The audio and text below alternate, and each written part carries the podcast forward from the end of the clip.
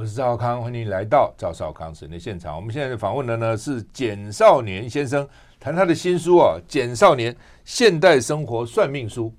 一定觉得很奇怪，我从来不谈命相的，在我们节目里面也从来没有去访问过这么算命的书，那怎么 怎么谈这个算命书呢？但是我因为翻了几翻了一下，我觉得他这个蛮从现代的观念啊，比如说啊、呃，这个传统怎么讲，但是以现在的看法呢，呃，好像有不同的看法。哎，我觉得。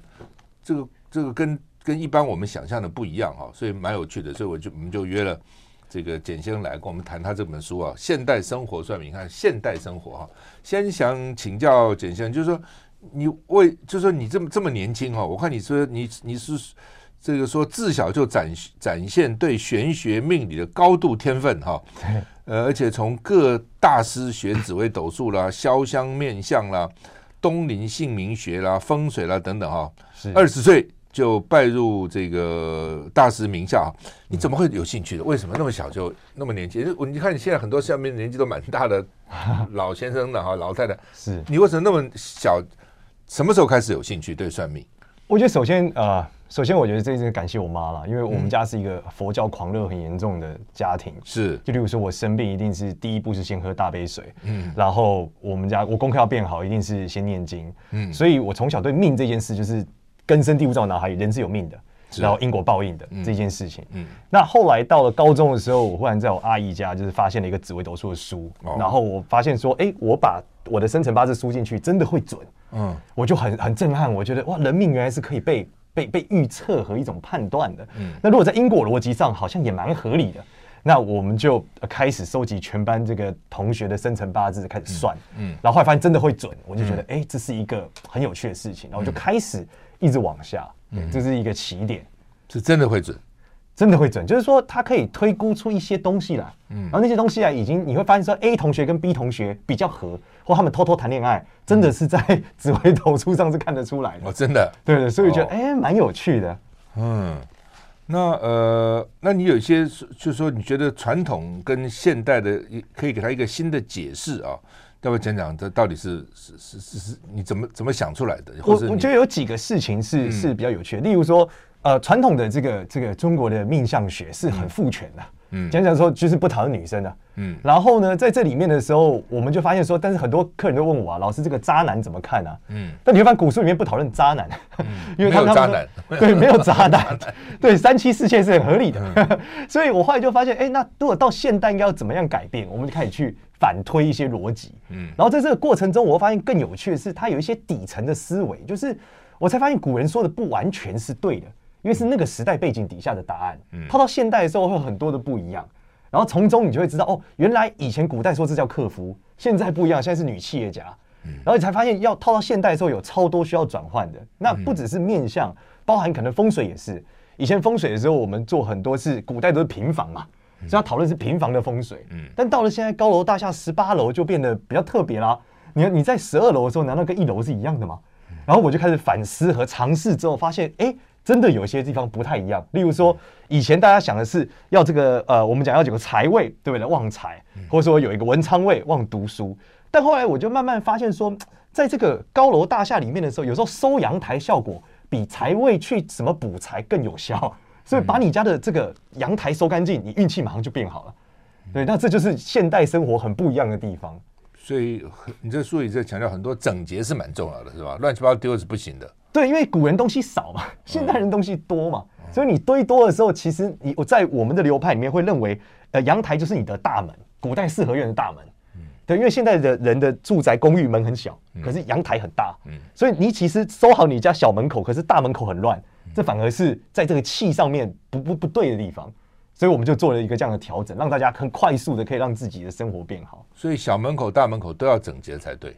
对，是是但是小门口很多人都很多人乱七八糟，那个鞋子就那个门口丢一大堆，然后阳台上搞乱七八糟，很多人都这样子、啊。没错没错，尤其现代人的鞋子特别多了，不管是男生女生都买超级多鞋，都还是要收好。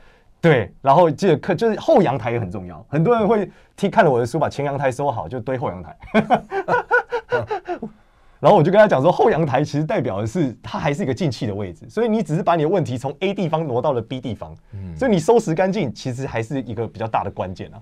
好，那么我们再来看，就是我就我们的听众可以注意啊，就是整洁哦，前后阳台 门口，其实房里面也是都要收好了哈。是是是。手相哈，因为我们常常看面相啊什么，到底里面有多少流派？这算命有多少流派？我觉得应该有上千上万个啊。那为为什么是这样出来？原因是因为哦，通常是一个老师会三招，他生了三个小孩，各教一招。嗯，然后呢？他不会都教就是了，不会都教，因为怕彼此竞争嘛。嗯，然后这三个小孩呢，各自的这一招又再生三个小孩，嗯，他又再分成三招，哦，所以就越来越多。对，但其实全原始来说都是同一招，嗯，只是后来越分越细，越分越细，然后彼此的隔阂就越来越大。嗯，所以当你要知道原始最早最早那个祖师爷到底是怎么想的，其实你就需要学每一招学完，你才会理解哦，原来他们在讲同一件事，只是他把它拆得很细，大概是这样。那这个。就是说，你在台湾来讲，嗯，一般来讲，有很多人在看，就是各种不同的方式嘛，啊，有什么看手相的、看面相的、看紫微斗数的、八字的、铁板神算的，什么还有西洋的，看这个这个占星的，对，水晶球。反正都都有了 啊。但是都各有各的特色的，还是有些像你们认为说，只有我们准，其他人是不准的？也没有，应该说他们从不同的角度去看一个人，嗯，然后延伸不同的解释。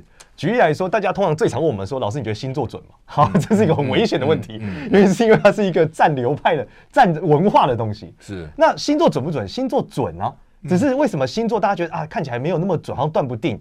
其实大家理解这个星座的历史，我们现在理解的那种十二星座，它是大概在两百年前的时候做了一个改革。那那个改革是基于什么？我们可以简单理解，是基于人类历史上的一种多元性。他认为人不是只有贵贱，人应该有自我的扬升，所以接下来他们的答案都会听起来很模棱两可。但原因是因为人本来就无限的可能性啊。所以这个改革跟我们这个东方算命术不一样的地方是，东方算命术没有做这个改革。我们认为还是这个八字好，那个八字贱。对，这个男的比较贵，这个比较穷。但是这个改革，我认为是一个现代需要做的事情。所以在我书里面就有提到很多进到现代生活里面你的认知的一个修改，大概原因是这样子。好，那我们就你你这本书也讨论首相啊、面相什么都有嘛哈。嗯。首相哈，首相一般我们知道什么生命线呐、感情线呐、智慧线呐，大概就这些嘛哈。对。但你说这个首相是你有一个叫做身体负面状态的反射，哎，这什么意思？这个是最有趣的地方。对，所以我看这个时候就有兴趣了。为什么负面状态呢？就是我们为了收集这个，我我们为了收集这个手相的精确性，嗯，所以我们收集了各种大师的秘籍。然后此时我在大陆的时候找到一个大师，这个大师很有趣啊，他由手相进到医学，然后因为大陆很大嘛，嗯，所以他就全大陆去收集资料，嗯，最后最有趣的一个案例是他找到事业线，很多人最关心的就是手相上的事业线中间这一条，通天的多长多高的，对，我最常被人家问说，老师我没有事业线，是不是我没有事业？后来呢，这个大师他的研究，我觉得让我大震撼，嗯，他说他到了，他一开始发现说，哎，每个事业线很长的人都有肺的问题。然后他就想怎么会这样？就后来他到了云南附近有一个地方是那个防尘矮，所有人进去都得弯腰，他们在家里的时候都得弯腰这样子做事情。嗯，他发现这里面所有人的事业线都超级深长。嗯，如果今天这个人是在北京，他就是个大官。嗯，但他没有变大官啊。嗯，所以他就在研究为什么。后来发现哦，原来这个事业线长短的造成，其实跟一个人坐在桌子前面的时间多长是有关系的，嗯，然后古人呢，只有读书人会伏案，农夫不伏案，嗯，对吧？所以呢，导致这个东西变成都很长很深，对，而且当官的也只有读书人，对，所以这结局就是他们就会这叫事业线，其实它是肺病的表征，嗯，而最后呢，它再延伸出来，包含很多富的人，例如说我们常常讲整个手都是红斑的人，代表他比较富，嗯，那其实那是高血压的表现，那因为古人农夫是不会高血压的，朱砂掌有没有？都是点点点点红红的，对，这好命这样啊？不是。对，因为农夫不会高血压，但是读书人吃太多嘛，又不动，所以他就慢慢就是会有朱砂掌。我才都是读书人，对，最后我才理解，这就是所谓荣华富贵都是病。嗯，对，所以我就发现也是了。你现在什么血脂肪、血胆固醇太高，也都是荣华富贵嘛，痛风啊什么都是。对对对，所以你才发现说，其实大家看这个线的时候，没有也不要太焦虑，有呢要注意健康，主要是这样。搞了半天是个负面，所以我一看啊，这跟传统讲法完全不一样哈。呃，很有趣的。好，我们休息一下再回来。I like 103, I like radio。我是赵少康，欢迎回到赵少康时间的现场。访问了简少年先生，谈他的新书哈，这是时报出版的哈，《简少年现代生活算命书》啊。这书不厚啊，看起来蛮轻松的，很快就把它看完了哈。那刚刚谈首相嘛，那除了这个事业线，还有智慧线啊、感情线啊，啊，特别女生可能很注意是感情线呐、啊，啊，生命线呐、啊，哦、啊，生命长啊、短啊，到底怎样？其实它代表的是一个人的情绪反应啊。嗯，就例如说感情线，其实你会发现，这我那时候那个那个大陆的老师也有个研究很好笑，嗯、他说你可以从感情线的长度，如果你发现感这个感情感情线很长，嗯，上面的交叉纹很多，嗯，他小时候在餐桌上一定很常被他妈妈骂啊。所以他想说，为什么会这样？其实他发现，因为感情线很长，是一个肠胃不好的表征。真的、啊？对，这个人肠胃不好之后，他对于很多事情的情绪就比较敏感，是，然后他就比较急躁，嗯，所以他在感情上就容易感情用事，嗯，比较难冷静下来，嗯。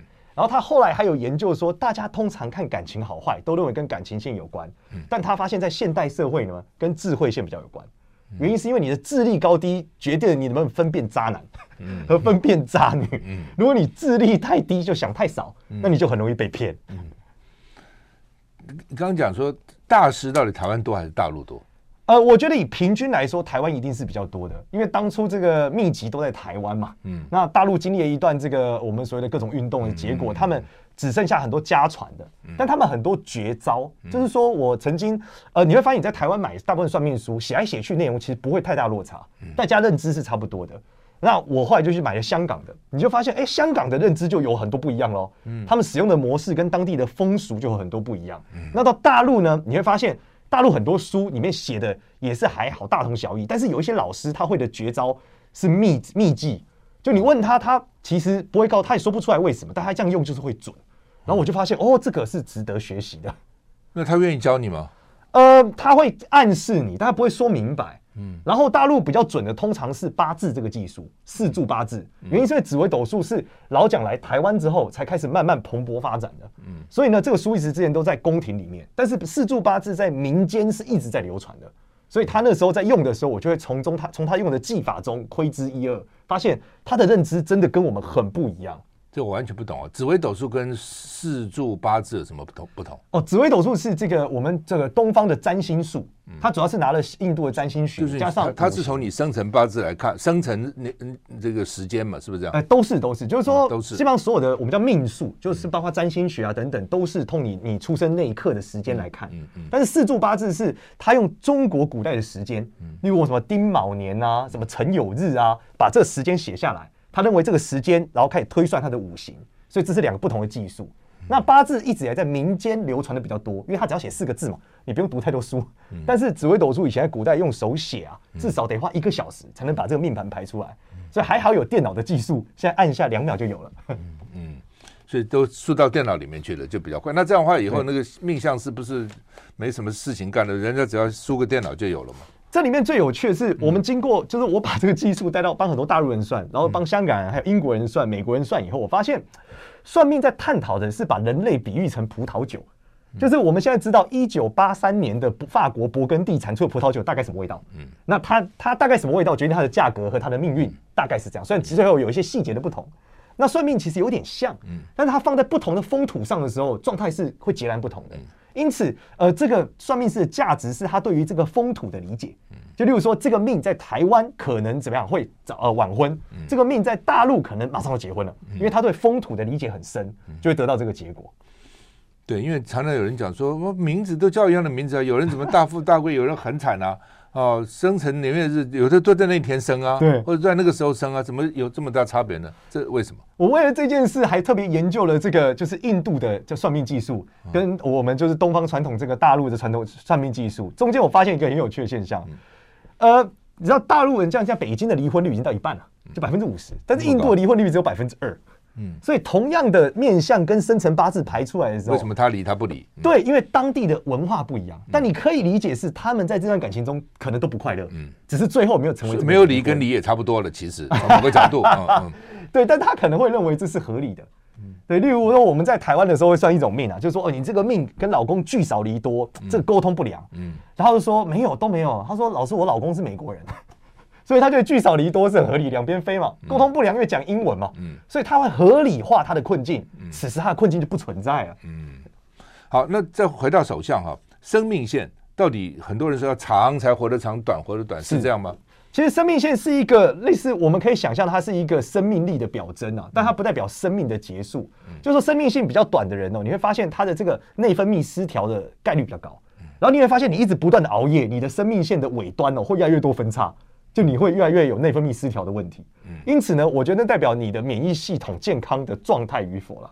那比较深的人，就是他的免疫系统可能比较粗吧，我猜，就是不会不容易熬夜被撼动。那比较细的人，就是他可熬一个夜，这个纹划过，他就产生了问题。那长短呢？呃，越长代表这个呃，它的时间点可以维持越长。就是说，如果它长到手腕，代表你可能到七八十岁、八九十岁，你的状态都不错。但如果它很短，代表你可能从五十几岁更年期开始，你就会有一些健康上的问题。好，这是首相哦，姓名。哦，你这边也提到前阵子鲑鱼之乱，他都改成鲑鱼，有的改回去，改不回去啊。对，忘了一法律规定只能改几次哦。姓名真的有差别吗？这有超多人问我这个问题哦。一开始我逻辑过不去的时候，我也觉得在想，但后来我经过有一次，我看到一个一个书上写对于一个物体的名字的认知之后，我觉得很很好，我跟大家分享。我觉得这是有意义的。他讲说，我们现在看到一个像杯子一样的东西，嗯，就是我们取名它叫花瓶，跟取名它叫水杯。跟取名它叫尿壶，它被装的东西是不一样的，它的命运就不同了。但它的它没有变，它还是它。所以我觉得这是姓名学的逻辑，就是说你的物体你还是你，你没有变，可是不同的叫法，它对于大家会有一个隐藏的认知，认知这个事情。只是通常我们不会那么直接叫什么张英俊啊，或是张丑丑啊，对不对？那这样，但是你叫张丑丑，可能大家就觉得你应该长得不太好看，对。但是我们名字可能会取出来之后，它背后其实是有一个意涵。只是这意涵是一种很像潜意识的影响，你你直觉看不出来，但它其实在影响你，所以它还是会决定你命运的某种状态。不过本质上你还是这个杯子，你不是一个铁锤，所以你不可能走到铁锤的命运，但是你可能会影响你是这个杯状物到底是什么样的状态。嗯，会不会发财哈？大家也很关心的话题嘛。我想大概算命大概就问你几种东西嘛，感情对哦，这个财富对，身体是，但我想主要大概这些吧。没错。那呃，你这边特别提到说后脑勺很重要，对哦，这为什么？你你刚刚讲看几个后脑勺、上眼睑，然后背哦，背厚不厚？对，这是不是跟我们 听观众解释一下？听众解释。好，所以为什么是后脑勺？是因为面相上面讲这个这个后脑勺是跟祖先有关啊，嗯，就是好像跟祖父或曾祖父的状态有关。嗯嗯那在这个情况下，我们常说我们一个人运气好，就是祖上积德嘛。嗯嗯。所以在现代社会变化这么快，有很多人瞬间暴富，有很多人瞬间崩盘。嗯。所以这时候我们也很难说为什么那个暴富的人不是我，对不对？所以这时候我们就是讲说祖上积德最重要。嗯。所以后脑勺这件事，尤其现在又有什么虚拟货币啊，或各种东西啊，它就是很复杂。嗯。那这时候你遇到黑天鹅事件，你能躲过，你就比较好嘛。你能找到机会，你就变有钱，所以后脑勺很重要。嗯，那至于上眼睑跟背后是什么关系？我们刚刚讲到有很多的机会，对不对？发现，可是你会发现哦，长线下来最后赢的人都是尊重长线价值的人，就是巴菲特所讲的。大家都有机会变有钱，但大家不愿意慢慢变有钱。而上眼睑比较厚跟背比较厚的人呢，他比较有趣啊，他代表他囤积囤积脂肪的效率高。然后他的父亲或是他的爷爷可能就会有很多喜欢囤积东西的过程，所以他们会习惯累积积沙成塔，所以长线来看，他们最终是会获胜的。例如说，反倒三十年、五十年有这样特质的人，他有这个习惯，他慢慢累积之后，最后都会变成一个相对巨额的财富。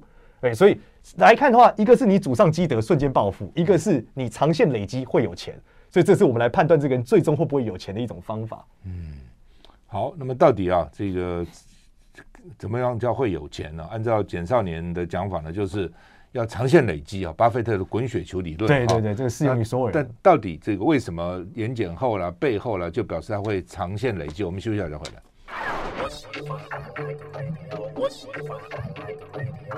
我是赵少康，欢迎回到赵少康时间的现场。我们现在访问的是简少年先生，谈他的新书啊，时报出版给他出的，叫做。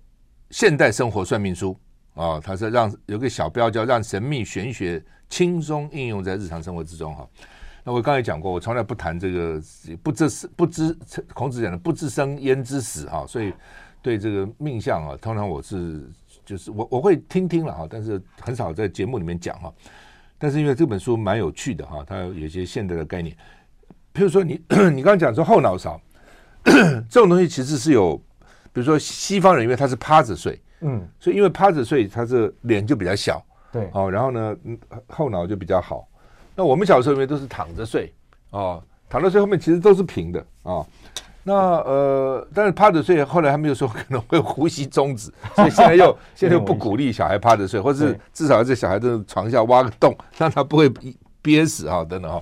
那我就说，这个就是跟习习惯有关，比如北方人，大陆北方人睡炕哦，对，冷嘛，那那很硬啊，每个头像都都是平的嘛，那真的怎么看？没错，所以这里很重要的关键哦，这个也。牵扯到很长，别人问我说：“老师看相可以看外国人吗？”嗯，我说很重要的是你要跟同温层比，嗯、你不能拿外国人的鼻子比汉人的鼻子，嗯、他们鼻子全部都是高的，嗯，但是你让外国人比外国人，他们就分得出来他比较高，我没那么高，嗯，所以就像赵大哥刚刚讲的，这后脑勺凸不凸是要同温层比啊，例如说你跟台湾人跟台湾人比，嗯、你不能拿一个台湾人问跟一个东北人比，嗯、那基本上你们的后脑勺结构就肯定不一样嘛。这同样有趣的是，我那时候为了证明这件事，我找了一个印度的相法，然后翻译了它。你就会发现印度人呢会看一个地方，会看眼睫毛。啊，因为因为汉人眼睫毛都很短嘛，根本看不出什么。他们眼睫毛很长，所以他就说眼睫毛比较直的人做事比较干脆，眼睫毛比较弯的人做事比较浪漫，眼睫毛比较多的人呢体力比较好，比较少的人比较适合炒股票。就发现哦，这个就是那个文化层他的那个状态里面，听起来有点道理，听起来有点道理。嗯，就是多的话，其实毛发多嘛，从某个角度看哈。那呃背哈。就这，你就会讲，有些人的确背很厚，嗯，哇，哦，那虎背熊腰啊，背，有些人就很单薄嘛，是啊，就是就一拍就会倒哈。那所以这个背就脖子后面这个背，所以按照你的书来，因为很多人很不喜欢自己的背很厚，哦，觉得背不好看嘛，对不对？对对，那种纤细，怎么搞个后背哈？然后呢，甚至脖子都这都皱皱起来哈。按照你的书上，这些人应该很很。很高兴，因为觉得这是好命，是有钱的象征，是吧？没错，而且它跟胖瘦真没有关系。原因是因为前一阵子有一个剧很有名，叫《艾蜜莉在巴黎》。嗯，我们曾经还做了一集，是看着那个剧，然后看那个女主角的背，她是超模嘛。但是你看她脖子到肩膀这一段超级厚啊。是看不到骨头的，但他整个人手什么都超瘦的，所以其实背后这件事真的会决定了你这个哎、欸，到底会不会容易有囤积钱财和获得钱财。那如果你的父母跟你的长上有这个习惯，自然你就是富二代、富三代，或生活比较滋润嘛。嗯，对，我们常常讲说你要这个诗与远方，是有人帮你负重前行吗？所以这个背后就是一个哎、欸、比较好的一个判断式啊。嗯，耳垂呢？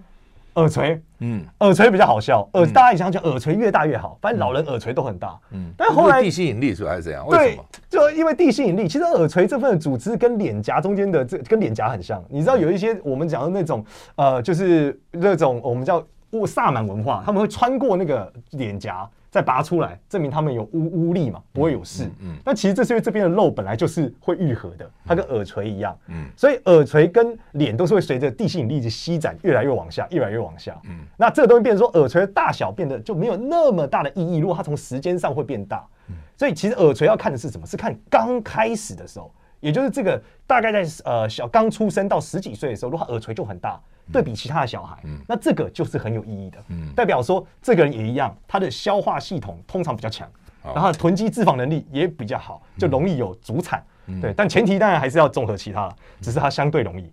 另外，我觉得因为活得长嘛，活得年纪大，耳垂就长了嘛，所以说他比较长命长命，这是这是因果，对不对？倒果为因的过程。哎，到底是因为他活得长，耳耳垂大，还是因为耳垂大，耳垂大活得长？对对对。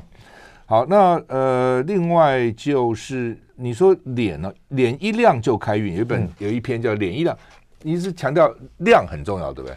对，就是在整个古书里面，全部探讨的都是脸亮不亮。就是说，我们讲脸色如果很暗、很轻啊，像一个灰尘上去，这个人就最近比较倒霉。嗯，脸很亮，他运气就会比较好，整个脸看起来容光焕发。那后来我们在研究的时候，你会发现，真的就是很多大老板，他们无时无刻脸都是超红润的。嗯，然后呢，高血压。呃，除了高高血压当然也是一种，可是也有一些高血压但是过得不太好的人，他脸色就比较灰暗。嗯，但是我们后来的理解是，如果我们从生物本质来看，脸比较亮，其实简单来说就是气血循环比较好嘛。嗯，那这个人如果气血循环比较好，他就比较健康嘛，比较健康自然他就做事比较顺啊，脑子比较清楚啊。嗯，但是你会发现有些人就脸色不好，但气血循环不好嘛，做事情就急躁，要不然就做错决定。嗯，所以他就比较倒霉。所以我们说要维持脸亮，那维持脸亮最好的方法是什么？其实是早睡早起，我发现。啊，不是抹油这样，不是因为很多人现在都没睡饱啊，啊，对，所以我们想说，你睡饱，脑子就清楚嘛，你做了一个正确的决定，你未来就会有个好运嘛。对啊，我记得因为陈水扁那时候好像连任的时候，还是反反正干嘛，就觉得怎么那个亮啊，我都怀疑我说他是不是去抹油，你知道，故意把它抹抹很亮，不太像那个自然的亮嘛哈。但是又不知道哦，是不是拿哪个高人告诉他要亮，看起来亮，运气还好啊等等，不知道。但是有一段时间真的，哇，这个都亮亮亮的，很亮很亮哈。那呃，你讲这个搞不好有点道理哈。有一次我去殡仪馆，第一殡仪馆哈，那这个看一个将军的丧礼。哦，去的都是将军。啊，将军还这，哎，我就看那些将军哈，每一个就是黑亮黑亮的，黑亮黑亮哦，这个很难得，因为他是军人嘛，所以他可能要比较糙嘛，所以比较黑，红红黑黑亮亮。对，这脸怎么都这个样子的？哎，我说那将军一定要长，一定要长来变将军吗？哦，还是他变将军以后脸就变成这样了？这这时候真的是亮，而且是黑啊、哦，不是不是黑，不是很黑那种，就是红黑红黑那样子，对对对，亮亮的这样啊、哦。所以哎，因为你要知道，当军人当了将军是不容易的了，对，哦、很那么多人，很厉害，那么多人哈、哦，才能有出那么几个将军哈。我、哦、刚刚在面相上，你这边也讲说，眉毛越淡越冷静是什么意思？就是说，眉毛发越浓密的人，他是比较浪漫，然后比较比较冲动；但毛发越淡的人，他其实越冷静。嗯，那最后我就研究之后发现，我发现那些炒股票炒很厉害的人，一般都超淡的。哦，所以我就发现激动就是了。对，因为炒股票本身是要一个很有纪律、很冷静的过程。嗯，他如果很有情绪、恐慌，他就会容易输钱嘛。是，所以我就发现，哎，在越淡，在现代的这个快速变动的社会里面，他能抓到这个稳定，是蛮厉害的。是，那呃，当然面相是蛮重要的，然后你这边特别也对这额头啦、鼻头啦、卧蚕啊、鼻梁啊、人中啊，呃，你说不管哪里发亮就好，有只有某个地方发亮，鼻子发亮，或者眼睛发亮，会这样吗？会，就是有时候他可能只有鼻头很亮，因为有时候可能照到给你看我的脸嘛，我脸看起来整个是比较暗的，但是我的这个耳朵的这个位置很亮，嗯，就这里白白的，嗯。对，那这对比我的额头和它就是显得比较亮，嗯，那这代表因为耳朵代表外贵人，所以我最近外贵人很多，哦、上很多节目，哦、所以这块就会比较亮，就是这样。你看那么细哈，我真的很少很少看我的脸到底怎样，他他连的这边比较亮都看到了。对对，就是我每天会观察一下自己。哦，真的是啊，会变对不对？会变会变，而且跟你的心态很有关哦。嗯，就你今天一旦落入那种执着，或你会发现就是所谓的佛教讲贪嗔痴，嗯，你会发现你按的很快，因为你的心不定。嗯，对，尤其是你知道最近这个我们股市暴涨暴跌，嗯，你发现大家很凶的脸就比较暗，因为他心不定，嗯，对，就会有这样的状态。那你只要调整自己的心态，就会发现它亮了一点点。财财帛财富跟鼻子有关是吧？跟鼻头有关，鼻头不是鼻子，只有跟鼻头。就鼻头对，就鼻头如果越亮哦，那他最近就越有钱。然后如果鼻头长痘痘又红色的，那代表最近破财。那最近股市真的大盘不好，所以大家鼻头可能都红红的，回家可以照镜子看一下。那鼻头有肉没肉，大小跟这个有没有关系？呃，有肉没肉这个东西比较有趣啊。鼻头有肉没肉跟一个人的这个欲望有关。就鼻头越有肉的人，你会发现他的欲望越强，不只是财性，各方面他的欲望都比较强，所以他自然比较容易有钱，要有动能嘛。嗯，对。但是鼻头比较窄的人，你会发现他其实是精神想象的人，他在意更在意意义。他没有那么在意这个欲望，他更在意自己为什么要活着，因为他觉得这样子很够了。嗯，那脸还要看什么地方？脸其实我觉得最重要的是眼，其实灵魂之窗是最重要的，就是眼睛。嗯，那怎么样的眼睛叫好？其实黑白分明就是好。嗯，如果你发现眼睛充满血丝，其实你就处于一种亚健康状态，你做的每个决定都属于不再很健康做。我常开玩笑，我说你不会在发烧四十度的时候签合约买房子吧？嗯，但是你常常在你今天身体不好的时候去做了很多决定，甚至是很关键的决定。那其实这个都是倒霉的原因呢、啊。嗯，好，那么现代生活算命术啊，有很多现代的概念在里面。我们休息一下再回来。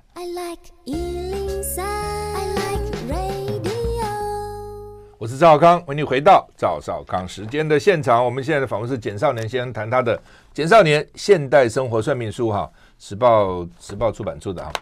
那呃毛发，嗯、这边特别毛毛毛发那么重要吗？毛相哦，毛发非常非常重要。那到底怎样？而且这个毛相还比较有趣，嗯，就是一般来说，呃，脸上的毛发越少越好。例如说头发。头发就要怎么样？我们讲头发就是很多人会觉得自己头发很少，不好看或干嘛。但其实头发呢很少，有一种状况是你的头发很细，很软。我们讲头发越细越软是最容易分辨富二代的一个做法。你去看这个很多很多的富二代，头发就又细又软。那很多人说老师，可是我自然卷啊，我自然卷怎么会细？嗯、我说你看外国人，外国人头发很卷，嗯，可是也很软，嗯，那越软的人呢，他的性格呢就比较怎么样？静，比较平稳，嗯，他不容易说急躁，不容易好奇，做错决定。所以毛发的这个特质是真的很重要，要软，然后最好是不要多，但是关键是什么？关键是要有长哦，不能没有长。例如说眉毛这东西，眉毛越淡越好，不代表没有长是好的。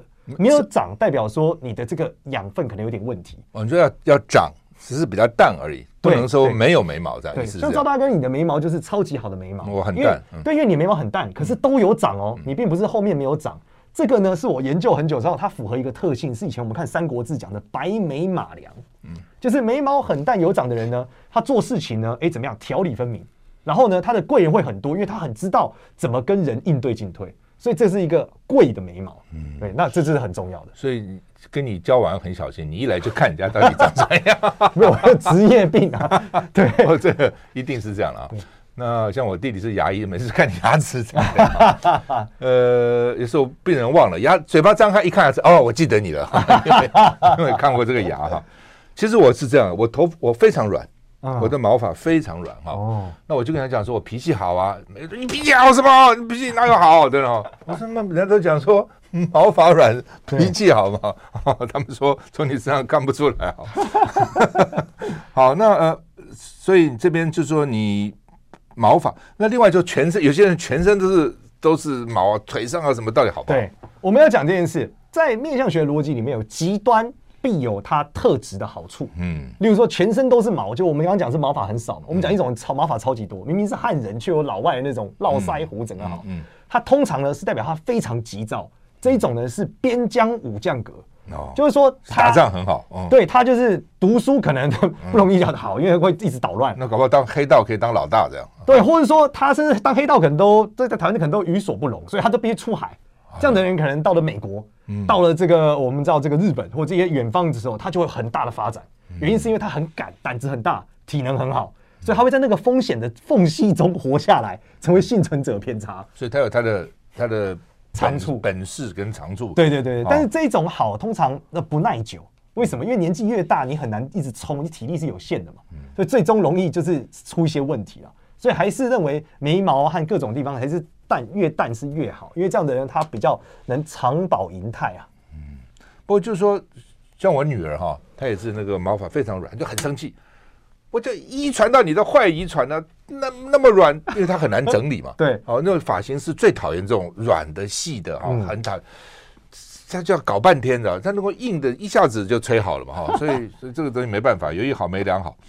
痣到底痣是这样，痣到底怎么怎么样叫好，怎么样不好？好，就是我们发现哦，研究者发现这些痣呢，古人会给它取很多很好的名字，嗯，例如什么双龙抢珠啊，嗯、什么明珠出海啊。而且有的时候我在比如新公园然后路边看那个算命的。哦，一一个一个人人体像什么痣啊，这个痣怎么讲一堆，所以痣很重要，在命相来讲。应该说痣这东西其实会代表的，我们研究之后发现说，它长在你面相上对应的地方，会有对应的五脏上面的瑕疵。那这个五脏的瑕疵有时候会带给一些好处。举例来说，它如果长在肝脏的位置，嗯，你会是一个容易睡眠有问题，并且感情有问题的，因为脾气不好。嗯，但是你在工作上会比较杰出的表现哦，因为你很果敢、勇敢拍桌，努力前行。嗯。所以它的确会代表某些好事，只是绝大部分的字还是跟手纹一样，就是我们刚刚讲到的，都是身体疾病的反射。所以呢，如果有痣，还是要注意自己身体对应的那个部位，它的健康是什么样的状态。嗯，那说说什么好好痣坏痣，这到底什么什么美人痣，这个痣那个痣到底是怎样？我们研究出来，就是你面向上不同位置的字代表的意义会有点不一样。举例来说，眼睑下面的字，大家叫做爱哭痣嘛。对，就是长在这个眼下方，大家说这个爱哭痣。那为什么它叫爱哭痣？其实你会发现，因为那个地方跟人的心肾之交有关，它会影响到一些肾脏的状态。这样的人呢，是容易的确没有安全感和容易低潮的。所以他爱哭的原因，是因为他有点恐慌的问题。那在现代的话，他容易在压力太大的时候怎么样？哎，就是没有办法承受。所以这个就要去常常锻炼和喝热水才会比较好了。哦，还是有解解化解的方式，就是有有要从健康面去解它是比较好的。嗯，卡音，你这边提到，我有时候听到说卡到音，卡到音，我是没卡过的。什么叫卡到音？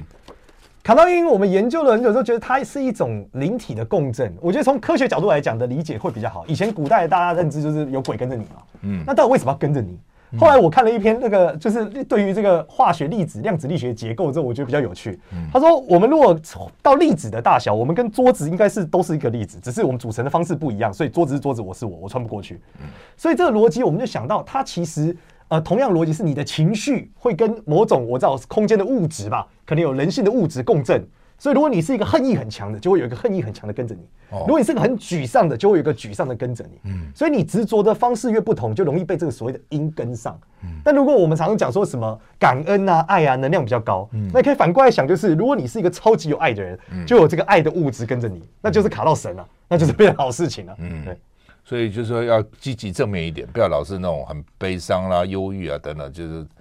反正这些就跟着你就是没错，这就是呃物以类聚嘛，物以类聚的状态，所以要常常感恩。而后来我遇到一个原住民的这个祭师，他也跟我讲，他们解决不是用符咒干嘛，他们说就是感恩。他说你一感恩，你会发现你就看不到鬼了，鬼就离开了。原住民是这样想，对他们那个祭师来讲，就是说感恩，他就会能量会提升，他就不会再看到。所以我们以前讲说阳，他阳气很重，阳气可能是这个意思，就是嗯对，没有负面，比较他很正面，嗯比较正面啊。风水到底有没有用？到底是不是真的？我我这样讲，我认为风水跟球鞋很像，嗯，就是说你穿一双呃好的球鞋，比可以避免你打球扭到脚，是，可并不代表你可以打赢姚明，嗯，姚明穿拖鞋还是打赢你，差很远，嗯，对，所以它有一个好处，但是最大的问题是，如果你穿错鞋子，你会超容易扭到脚，嗯，所以风水这东西，它的逻辑只是教我们去分辨一个房子是不是符合你的脚。嗯，那你大部分人可能没有这个认知，所以买的时候随便穿，出事的时候也想不到是因为鞋子。嗯，那我们在里面就告诉大家，你怎么样是一个合适的一个鞋子，让你穿着好，不会这样扭到脚，这样就好了。嗯，除了你刚刚讲的阳台啊，这个不能杂乱啊，这个等等之类的，那风水最最简单的，你这边有一个超简易风水找房知识，到底怎样？山管人丁水管财是什么意思？山管人丁水管，我常听到是后面有山，前面有水最好。有有靠山，前面有水，是这样子吗？但是很难找到后面有山，前面有水的。好，它的逻辑其实是什么？其实这在很科，这是个很科学的东西啊。嗯，后面有山，代表的是可以挡风，所以你不容易有台风来或这种暴风的时候不容易打到你，因为你后面有山，所以你的温度比较稳定。嗯，那前面有水是什么？你可以种东西。嗯，所以你可以取水种东西，你就不至于饿死。然后再是水也有调节温度的作用。所以，这其实，在整个讨论是人体在这个空间舒服与否的一个状态。嗯，那超简易的风水逻辑就是，我们教大家就是要像山洞，周包都环起来，前面有个口，然后你的温度很保持，不会太热，不会太冷，那这就是一个好风水，因为你在里面是舒服的。嗯，那一般大楼他们基本上喜欢边间，照你这样讲法，边间不见得好，就是应该说风太大就不是好事。嗯，对，因为风太大的时候就违背了我们刚刚讲嘛，它可以挡风啊，整个状态啊的一个设计。嗯。所以想想将房子把它想成一个山洞，这书也特别提到，这旁边是一个山洞。如果他说前面如果公园也不错，表示一个洞这样进来这样。对你很开阔，你可以看到狮子会不会冲进来，你可以准备防御。所以另外你讲说格局要方正，三角形不好。对，这其实是一个气流的逻辑啊，就是说你如果有三角形有边的，你会发现那个气流就会卡在那个角落，那久了之后它就会比较脏。那也就是我们常讲磁场上的问题，导致你会有一些状态。另外一点就是视觉，就人类的视觉是很敏感的。如果你看一个东西一直是歪歪的，你就会觉得怪怪的，所以这时候你就会觉得不舒服，就会出问题。大概是这样。所以方方正正啊，好，这个现代生活算命书，我们休息一下再回来。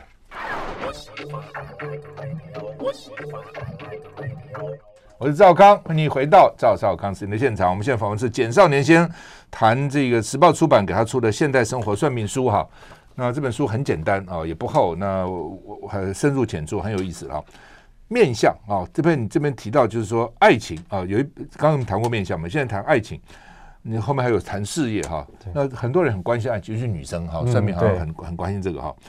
那呃，这到底怎么看？就是什么样？有的人说他就是没有桃花，有人说你这个烂桃花，那桃花到底好还是不好呢？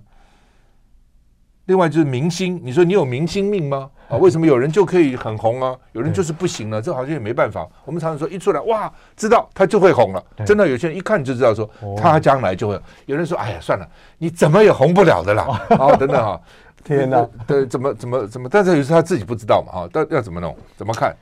我觉得有两个，就是所谓的桃一个桃花的好坏这件事情，我觉得还是回到你的生活中，就是有的人他没有认知到他的偏好是有问题的。嗯，就是我们从算命之后，我说你的这个夫妻宫很烂，他说老师，那我他没救了吗？我说你只要从偏好修正，代表你喜欢的对象可能真的有很多危险，例如说你总是喜欢去夜店找男朋友。那你一定会爆炸嘛？嗯，或者你就是喜欢找一个很喜欢喝酒的男生，嗯，那也是爆炸概率很高嘛。嗯，就类似这样。这是爱情方面，我们告诉大家怎么去从面相跟手相等等去分辨你到底是怎么了。嗯，那如果明星命这件事又比较特殊，它也跟桃花有关。嗯，就你会发现这个会红的人呢，他大部分有一种很媚的媚态。那种他不是他样子好看，他是他从眼睛上面你会觉得他很媚，他的一一举手一投足一个眼神都会让人家觉得很喜欢他。但那种眼神呢是心态构成的，所以如果你没有那一个很媚的心，你就算长得很好看，你也很难站在那个地方，因为你一开口你就没有那个感觉。嗯所以这就是我们发现说，哎，它其实跟我们传统色相上说好不好看不一定有直接关联，反而某些。特殊的情况下会让他觉得很容易红，原因就是这样，就是长得好看不一定会红，也的确了啊，因为因为红的各有各种各种不同的人嘛哈，各种不同的特特质。第一个你说要眼睛要很美，嗯，山根要很高，就鼻子这个三根要高，对，哦，为什么呢？三根越高的人呢越有自信。然后呢，理论上我后来发现一件事啊，就是当我最近上节目之后，我发现哦，当艺人其实很累。就是你要很能操哎、欸，睡眠时间也不太够。然后三根越高，代表三根比较高的人哦，心脏比较强；三根很塌的人心脏不好，所以就不容易被操。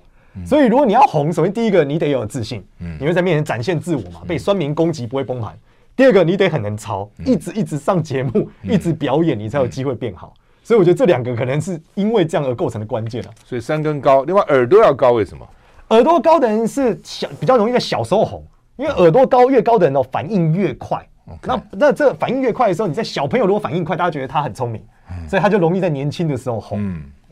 另外，什么叫屁股下巴？哦，屁股下巴，下巴就下巴怎么有个屁股？是像这周润发那种的。周润发就是像下巴中间有一条缝，或黄晓明。嗯。那这种人的特色是什么？很有趣哦。这个下呃屁股下巴这个位置，他们在研究上、啊、发现说，这个跟小脑有关。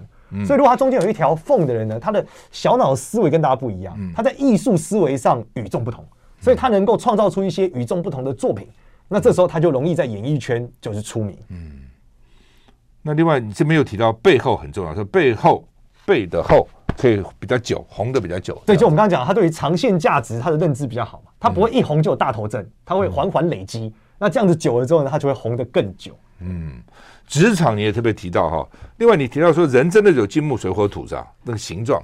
对，应该说他的这个人可以类比成金木水火土，然后你会发现性格真的是有点像。例如脸很方的人，他的确是比较有规则的；那脸很圆的人，理论上他的确包容性是比较强的。主要是这样。嗯，好，我们时间不多了哈，你就做个结论好了。以你这个这个，你现在看着很年轻，你搞了多少年了？这里面，在这行里面，我从十五岁开始嘛，快二十了。我现在三十五岁，快也蛮久了。